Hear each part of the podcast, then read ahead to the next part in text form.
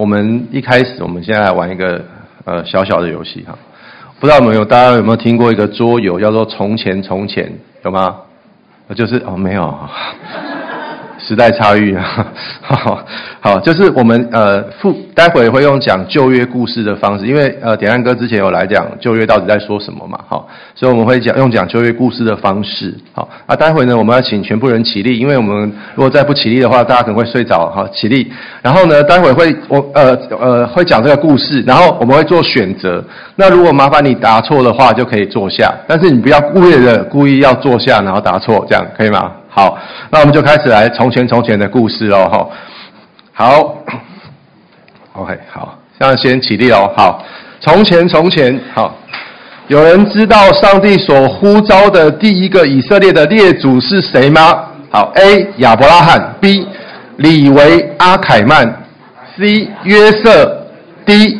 刘铭传，B 是那个晋级巨人的主角是吧？我有没有记错？哦，没有哈。好。啊，所以啊，好，不能不能泄题哈。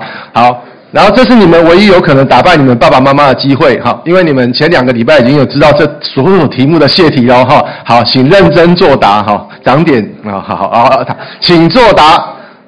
答案是选好吗？心里选好了吗？选好了哈。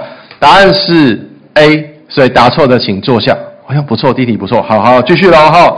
亚伯拉罕七十五岁的时候，荣耀的上帝向他显现，要他离开本地本族父家，往父所指示他的地方去。然后呢，他通过了终极的试炼，上帝就给他的一个应许，就是万国必因他的后裔蒙福。亚伯拉罕生以撒，以撒生雅各，雅各的年代发生了大饥荒，所以以色列人就跑到埃及，一住住了四百年。那他们去那边住了四百年之后呢，很痛苦啊，因为不认识约瑟的王起来欺负他，所以上帝就呼召了谁？好，下一题，上帝呼召了谁？好，A. 烘焦洞，B. 摩西，C. 约书亚，D. 鲁夫。做好选择了没？好，觉得是鲁夫的请举手。好，没有，好好好，好，答案觉得是约书亚的请举手。约书亚。没有，好，觉得是摩西的，请举手。好，恭喜你们通过第二关。好，第二关就是摩西。好，我们继续讲故事哦。哈，神在主前一百呃一千四百五十年呼召了摩西，带领第一代的以色列人出埃及。然后因为第一代的以色列人不听上帝的话语，所以他们倒闭在旷野里面。到第二代的时候，上帝率领约呃。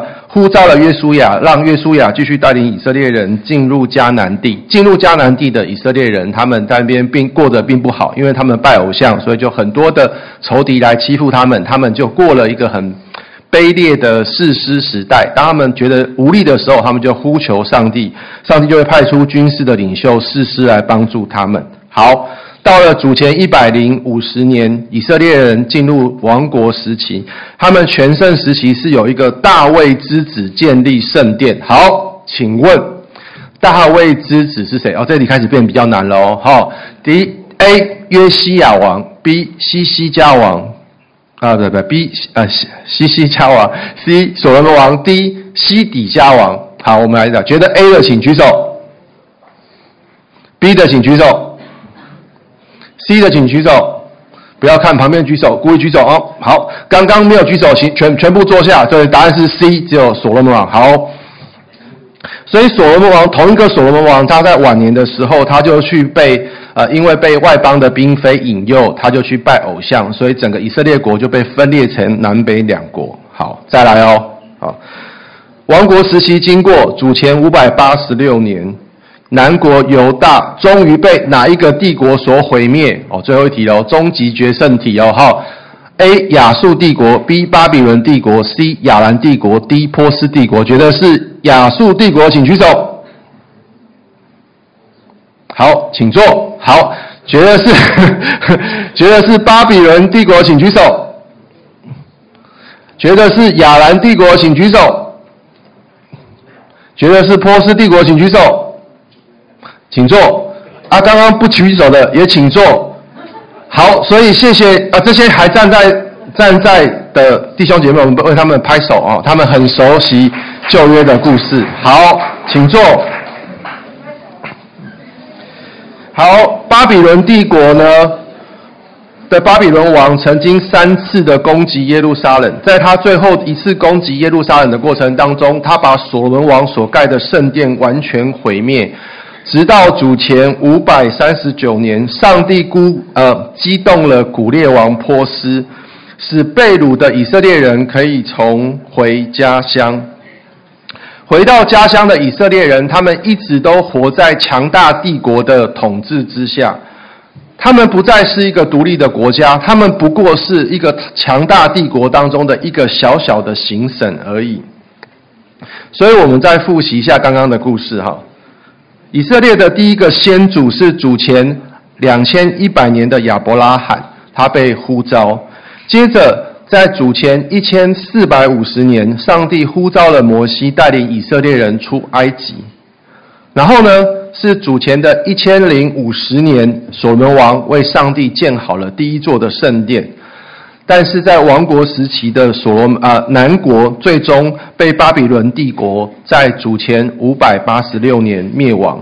好，点安哥上次分享的时候呢，啊，回去我儿子就问我说，为什么要提一大堆时间？反正都不会有人记住。哦，好，好，我来我来回应你这个问题，为什么要停时间呢？因为提时间跟提事件的目的是，我们所读的圣经是真实的。在人类的历史上发生过的，它不是一个玄妙的想象，或者是一个理论，它是真正发生在这个地球上的真实事件，所以它会有时间，有事件。以色列人被掳之后呢，先后被巴比伦帝国、波斯帝国、希腊帝国统治。在希腊帝国统治时代，有一个很伟大的王，叫做亚历山大王。他死亡之后呢，希腊帝国就被分裂成四个王朝，以色列就轮流被埃及王朝跟叙利亚王朝轮流的统治。以色列在很短的一一段时间，就是马加比的时代，在主前一百三十年到六十年这段时间，曾经有一个王马加比王朝，以色列人产生短暂的独立，不用再受任何帝国的辖制。可是这个独立很快就被打破了，被罗马的庞贝将军攻陷了犹大地，使整个以色列国再一次落入了罗马帝国的统治之下。亚伯拉罕的后裔，上帝的选民，再一次回到次等公民的生活。如果你是亚伯拉罕的子孙，上帝的选民。在被掳归回之后，你一直在看别人帝国的脸色，你在看别人脸色下生活，已经经过了五百多年，你会怎么想？你列祖的神，你会怎么想？这个神跟你之间的关系？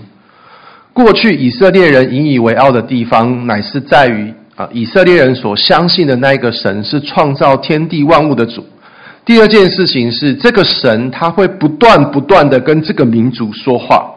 可是，在罗马帝国统治下的以色列人，就是主前六十年的这些以色列人，上帝已经将近快要四百年没有派任何一个先知来到他们当中，就好像什么呢？你们有用 IG 吗？有吗？有被封锁过吗？没有哦，你们人缘都不错哦。点安哥常被封锁哦，被儿子封锁哈。好，有没有被封锁过吗？有吗？哈，什么叫封锁呢？就是一封锁之后呢，不管你打什么，他都不会回，对不对？因为他根本就看不到你的信息，他也不想回你的信息。那时候，在罗马帝国的以色列人，他们就像被上帝封锁一样，他们的祷告，上帝不回应。如果你是当时的以色列百姓，你的心会不会想要问一个问题：列祖的上帝啊，我父亲的神啊，你现在还眷顾我们吗？如果你是被掳归回的百姓，将近有四百年，你无论问上帝什么问题，上帝都不回应你，你会不会像他们一样问一个问题，就是列祖的上帝啊？我父母的上帝啊，你如今仍然眷顾我们吗？好，点安哥跟依琳姐呢，是在学生时代，就将近十九到二十岁的时候受洗归入基督的。第一代的基督徒有一个很鲜明的特色，就是我们必须从原来的信仰当中切换到基督的信仰。当我们要做这个切换的时候呢，我们必须问自己一个问题，就是为什么我必须要接受这个新的信仰？对点汉哥而言呢，我愿意完全伏在上帝的面前，是因为我发现了一件事情。那就是藏在我的里面有一种很深的权势，它可以影响我每一个想法，影响我每个感情，影响我每个决定。在我学生的时候，我管不住我的眼睛，我的眼睛会去看不该看的东西，我的眼睛受情欲影响。当我有一点点的成就的时候，我就会莫名其妙的飘到天空，认为其他人都比我差。我心里面被那种满足、自高的骄傲所影响。我与父母争执的时候，我觉得我对，他们错。我觉得他们如果不跟我说对不起的话，我是不会原谅他的。所以我心中被不愿意饶恕的憎恨所影响。那时候的我发现。我的里面深深被各种强大的力量所影响，可是我却没有办法脱离这些事物对我的影响，所以，我跪到上帝面前，我跟上帝恳求，求上帝可以赐给我一个新生命，帮助我脱离这些在我里面的影响。点安哥在预备这一段信息的时候呢，好，翻到了一个很有趣的影片，是二零一一年儿童主日圣诞夜的有趣影片，我们一起来看好不好？大概只有一分钟，好，因为我们当中可能有很多人在里面哦，好，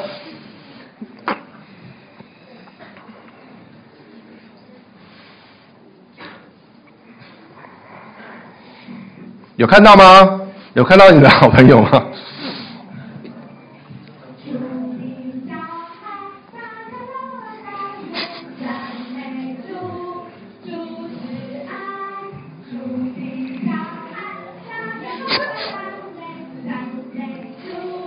这些天真无邪的小朋友们，就是从小在信友堂软电视长大的小朋友们。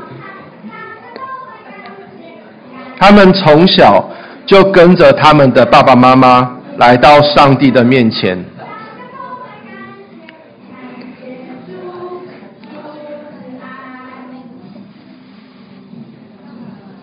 你们很可爱，忘记自己以前曾经可爱的样子了哈。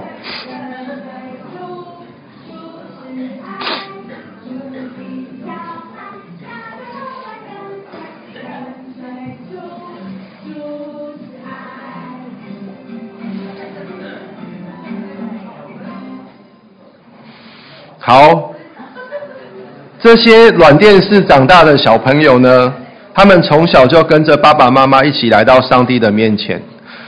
如果他们现在还继续愿意跟着爸爸妈妈，他们现在的年龄应该是高一到高三的年纪。他们就很像亚伯拉罕的子孙一样，从小跟着父母相信同一位上帝。但是在我们当中，有些人。跟着跟着就不见了。我相信，对每一个敬虔爱主的父母而言，他们的心应该会因为他孩子跟着跟着不见而感到忧伤，因为父母不能够再像过去一样那么清楚的了解他的孩子现在所遇到的困境到底是什么。即使他很想要帮助他的孩子，他的孩子也不一定愿意跟他说，不是吗？所以点安哥看了这个影片的时候，我就在想，也许我不能够用我的视角来思想他们现今所遇到的困难，我应当想办法去了解现在的年轻人，他们应该会遇到的什么困难，他们的生命的正在经历哪些的困难。所以呢，我就上网找啊，我找到了一个社青，就是比你们再大一点点的社会青年人，他画他自己的生命历程图。你们在辅导课应该都有画过类似的东西嘛？哈，回去可以画画看生命历程图。虽然点汉哥知道我们人的一生所走的道路，上帝的引导是不同的，但是这个年轻人的生命跟我们当中。每一个人的生命都是一样的，充满许多的高高低低。以这个年轻人而言，他人生当中所遭遇的第一个低潮，是他高中联考没考好。但是，他却意外的考进了一间他从来都没有想过的梦想的大学。他过着非常好的大学生活，他遇见了一个他喜欢的人，他跟他谈恋爱。跟他呃呃什么热恋啊？接着呢，他有一个梦想是可以出国读书，结果他也真的出国读书了。可是出国读书之后，远距离的恋情使他迎上了他生命当中的第一个失恋。毕业之后，他顺利的找到一个工作，被主管欣赏，却因为跟同事冲突被资遣了。资遣之后，他学的东西。跟市场上所要的东西不相合，所以他必须要切换他工作的领域。可能他原本是呃学电机的，然后他最后被迫去卖鸡排，类似这样子。他被迫切换他工作的领域。点安哥讲这个人的故事，是想要分享一件事情。也许我们在在座的很多人，你的生命比他顺的太多了。也许。但是，也许在我们当中有更多人，你的生命比他更早经历生命的低谷。这些低谷你不愿意跟别人说，但你心中很苦。但无论如何，有一件事情，点汉哥确定是未来一定会发生的，那就是我们有一天都有可能会遭遇到你生命预期当中从来不会预期这件事。就会突然的闯进你的生命当中，硬生生的闯进你的生命当中。这个概念在圣经当中称之为苦难。如果有一天你经历到你生命的低潮跟苦难时，你会如何理解那一个你从小就跟着你爸爸妈妈相信的上帝呢？好，亲爱的弟兄姐妹。当我们跟着我们父母亲的时候，他们并没有办法帮助我们面对我们生命的低潮跟苦难。我们的心是否也会像被掳时期的以色列人一样？我们想要问上帝一个问题：上帝啊，我知道你眷顾我的爸爸妈妈，我知道你爱他们。上帝啊，但你现今还眷顾我吗？你还像爱我爸爸妈妈一样爱着我吗？被掳归回的以色列人，他们就是在这五百多年没有听到上帝回应的过程当中，呃，我们今天所选用的第一段经文《路加福音》一章的六十七节到八十节，就是一对老夫妇，他们等了四百多年，他们终于等到这个上帝啊回应了。这对老夫妇的老先生叫做撒迦利亚，老太太叫做伊利沙伯。他们年纪非常老迈，但没有小孩。撒迦利亚是一个先知，他执勤的时候，他在上班的时候，他在圣殿服侍的时候，他突然听见四百多年不说话的上帝，现在竟然说话了，而且竟然派遣了一个天使跟他说话。天使加百列跟他说：“撒迦利亚。”上帝要使你生一个孩子，你要给他起名叫约翰。这个约翰从小就要被上帝分别出来，他将拥有以利亚的心智，向我的百姓传讲悔改的信息，并为未来的弥赛亚预备道路。这一位祭司撒迦利亚，他的年纪很大了，可能接近五十岁了。他因为知道自己的身体状态没有太好。所以他不相信天使告诉他的话。天使说：“你不信上帝的话，你将短暂的成为哑巴，你将再也不能说话，直到上帝的大能使你的孩子出生的那一刻，你才会说话。”撒迦利亚从那一刻开始，他就不再能够说话了。可是神的话语没有一句是不带着能力的。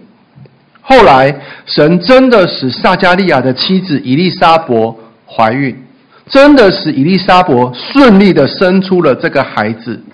后来，当撒迦利亚按着天使给他神的旨意，为这个孩子起名叫约翰的那一个时刻，变成哑巴的撒迦利亚就开口再次说话。当他再一次开口的时候，他被上帝的灵所充满。就是我们今天读的第一段经文《撒迦利亚颂》。被掳归回的以色列人，他们快要五百年听不见上帝的信息。如果你是一个被欺负了五百年的人，你最期待的是什么？你最希望上帝为你做的事情是什么？被圣灵感动的撒迦利亚，他向这一群亚伯拉罕的后裔、大卫的子孙。说了三件上帝即将改变他们命运的事。第一件事情就是，神虽然在两千一百年前跟亚伯拉罕立约，在一千四百五十年啊一千零五十年前跟大卫立约，虽然中间过了好多好多的时间，上帝好像都对他们已读不回，但是这时候上帝说话了，上帝说。我从来没有忘记过我的约定，我曾经答应的事情，我现在要实践。我实践的方式是，我将兴起一个拯救的角，将你们从仇敌当中拯救出来，使你们可以坦然无惧地侍奉我。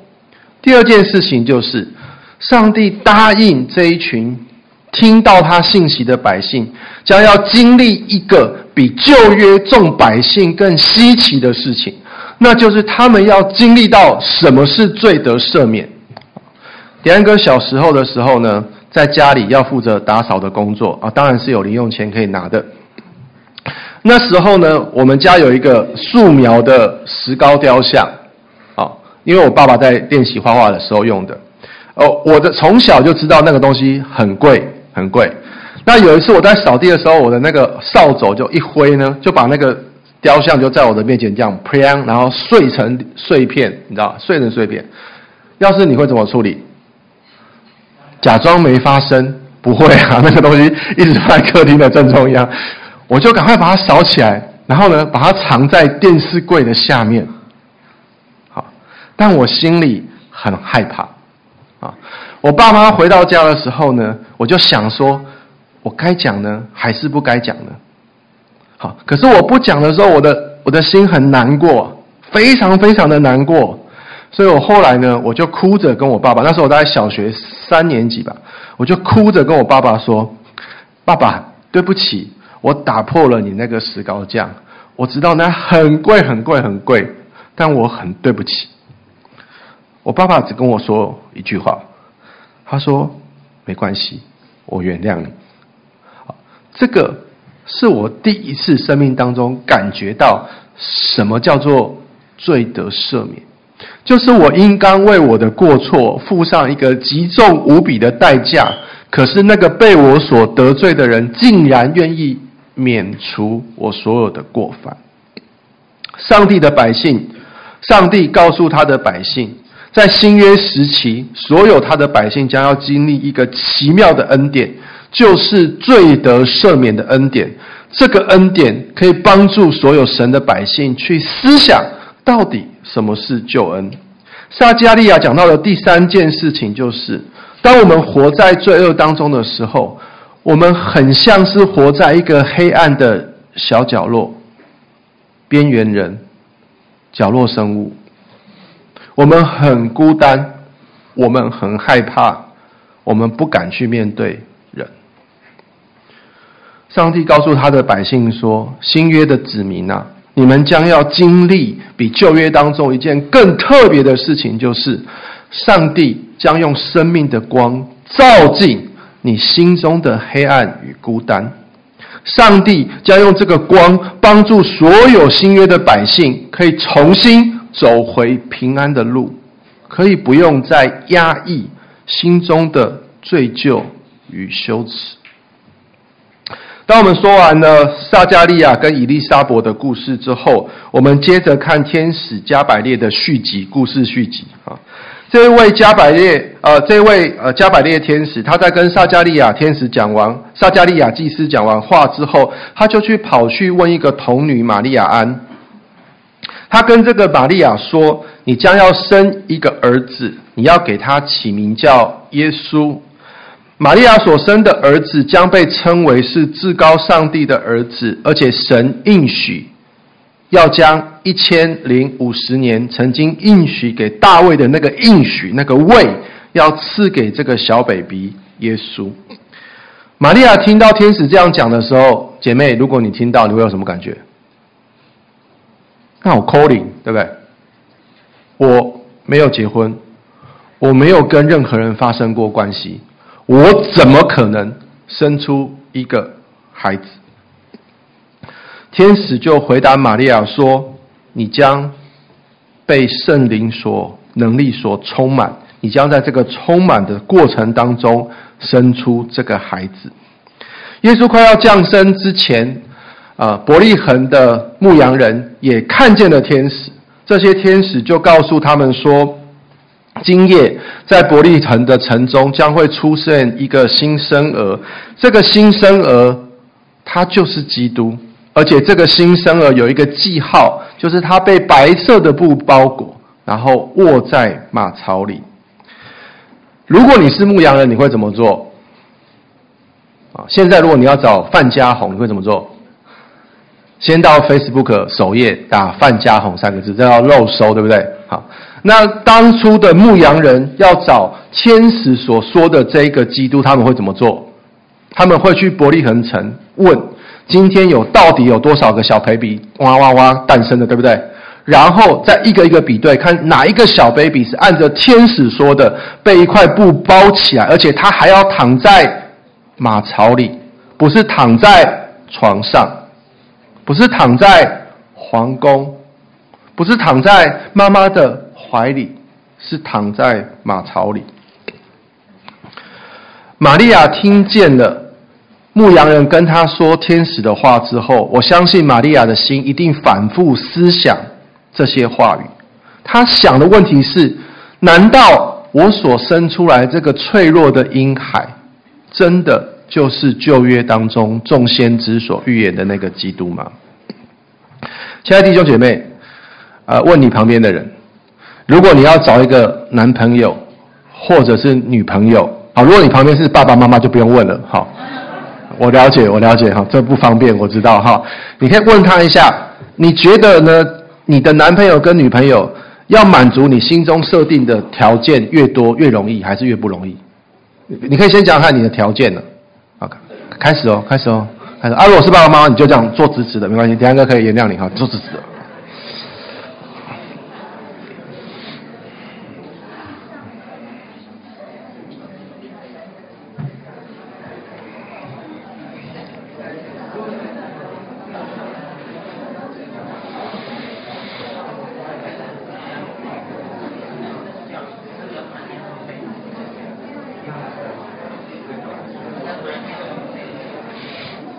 好，你听你隔壁讲哦，不是你个人立场，不是你个人立场，好，你听你隔壁的人讲，好，他要求他未来的男朋友或者是女朋友一定要长得很帅或者是很漂亮的，请举手。好，这时候点安哥一定要举手，不然英姐会说我我在说谎，好，有吗？我都没有，哈，好。那有没有希望他是一个呃善良体贴的人？有没有？好，懂懂你的人，懂你的人有没有？哎，奇怪，你们都是跟虚拟人物交往吗？连这好好，他必须是个啊，比如说女生问，他必须是个男的，有没有？好，当我们在企图要找一个男朋友跟女朋友的时候呢，你会不会发现，当条件越多越难找，对不对？条件越少越好找，对不对？少一个条件，人就变多了。没有条件是最多的，有没有发现了吗？好，但是上帝在旧约当中指着耶稣基督，就是那个。将来的弥赛亚，圣经里面至少出现了六十五处的条件。所以，为什么上帝要留下六十五处关于基督的条件或关于基督的线索，让我们寻找呢？因为上帝不希望我们认错谁是基督。如果在人类的历史当中，曾经兴起一个人。他可以完全符合这六十五个上帝曾经预言的条件，那这一个人绝对就是旧约众先知所预言的那一位弥赛亚基督，包含连生出耶稣的玛利亚，他都必须透过天使加百列、伊丽莎伯、牧羊人所提供的线索跟证据，帮助他。认出他所生出的这个小婴孩，就是旧约中先知所等待的那一位基督。今天我们所读的第二段经文呢，在路加福音的二十二章二章的二十五节到三十四节，在讲的是耶稣出生之后八天，呃，上帝给亚伯拉罕一个约，就是他的小孩必须要受割礼，才会在约的里面，所以。耶稣的父母亲在耶稣出生之后的第八天，将耶稣带到耶路撒冷去行割礼，遇到一个老者西面的故事。这个西面又公义又敬虔，他一生最大的期盼是期盼上帝的安慰者临到。有一天啊，他在殿中遇见了约瑟跟玛利亚，他开心的抱起这个婴孩。他看着这个婴孩，他见到了他所等待的那一位安慰者。他很激动，他被圣灵感动，于是他就开始说了三件关于这一位耶稣长大之后即将要成全的事情。第一件事情就是这个小小的婴孩。他就是旧约众先知所预言的那一位基督，是西面长期等候的那一位安慰者，是上帝为世人所预备的救恩。啊，第二件事情，这个救恩并不是只有跟以色列人相关，也跟外邦人相关。啊，不知道大家疫情的期间有没有去排排队买过口罩？没有，哈，好。等一下，跟你们重述一下那时候的过程，因为我常常去买买口罩。那个过程就是呢，你必须带身份证跟健保卡，你一个礼拜只能买两片口罩。如果你忘记带身份证，或者是忘记带健保卡，你就不是中华民国的国民，你就没有资格拿到这个口罩。这样可以理解吗？好，如果上帝给的救恩是单单专属于犹太人的，那我们有没有份？哎，回答，我们有没有份？没有，因为你的爸爸妈妈不是犹太人，你的爸爸妈妈可能是台湾人、客家人或者是外省人，但是不是犹太人，对不对？所以你就与这个救恩无份。可是西面颂里面告诉我们，耶稣所带来的救恩不是专属犹太人的，上帝并没有把这一份救恩排除外邦人。耶稣不只是以色列人的荣耀，更是照亮外邦人的光。这一份光与万民有关，包含我们在座的每一位。好，虽然耶稣是大卫的子孙，是以色列的荣耀，但是并不是所有的以色列人都会珍惜这份恩典。西面提到，在以色列人当中，有人会珍惜这份恩典。当有人珍惜这份恩典，他们愿意来到耶稣基督的面前的时候，他们就会经历点安哥刚刚所说的罪得赦免。良心再一次干净的恩典，他们就会经历到他们在黑暗当中被拉回来，走回平安的道路的过程。可是，当有人不屑这个基督，这些人就会跌倒，他们所对耶稣基督所说的那些毁谤的话，就会显出他们的不信。也许我们在座的人有人会想问：如果这份恩典真的这么棒、这么好，为什么这些以色列人会错过呢？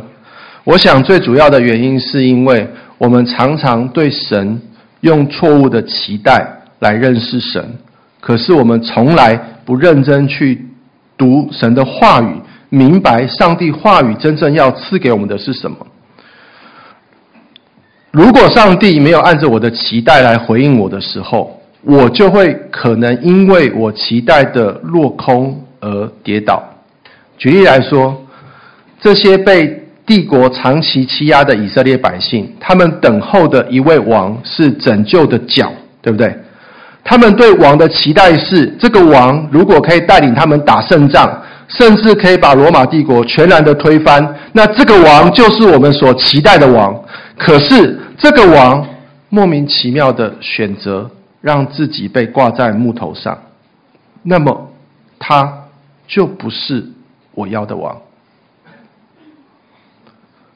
期待基督成为打败罗马帝国的那些人，就因着耶稣挂在十字架上跌倒了。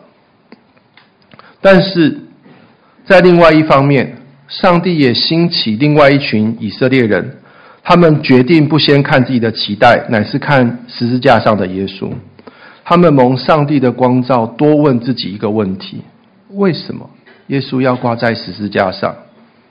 基督真正要拯救我们脱离的仇敌，不是罗马帝国，是罪恶跟死亡。亲爱的弟兄姐妹。当我们还是孩童的时候呢，我们的良心很像 iPhone 十五 Max Pro 一样，出厂的时候毫无刮痕，完美无瑕。但是当我们在长大的过程当中，我们遇见人生的低谷，我们对神产生错误的期待，我们每天受手机里面一些次文化的影响，开始学会放纵肉体时，上帝。起初赐给我们那个干净的良心，就会像这个网状、蜘蛛状破裂的一幕一样。如果你现在的光景，你的良知就像是这个网状破裂的一幕时，你当然可以选择继续忽略这个状况，你当然可以选择继续假装不在乎，但是。你压抑这些感受，却没有办法使你再一次得着那一个平安的心，不是吗？如果没有圣诞节，被掳归回的以色列人就不可能从暗中重新找回平安的道路。如果没有圣诞节，所有的外邦人，包含在座我们的每一个人。都没有一个人可以看见救恩的光。亲爱弟兄姐妹，对你们的父母而言，他们接受这个信仰，他们心中的马槽接受耶稣，是因为他们曾经活在黑暗里，被主的光光照，引导回平安的路。但在你的马槽里，你住的不应该是你在苦难当中的提问。不应该是你对上帝错误的期待，而应当像你的父母一样，住着一位复活的耶稣，因为只有那位耶稣可以在不平安当中重新赐给你们新奇的盼望。我们一同祷告。